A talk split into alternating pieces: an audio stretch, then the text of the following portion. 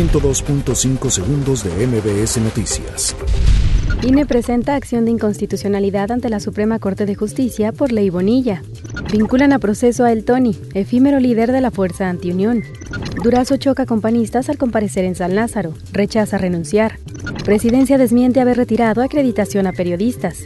En el último año de Enrique Peña Nieto, 3.6 billones de pesos se gastaron discrecionalmente. Extiéndese a de plazo para que Estados Unidos apruebe TEMEC. CEP validará con documento oficial conocimientos de migrantes. Torito quema ocho personas en festividades de Xochimilco.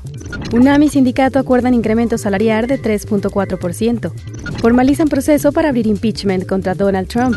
102.5 segundos de MBS Noticias.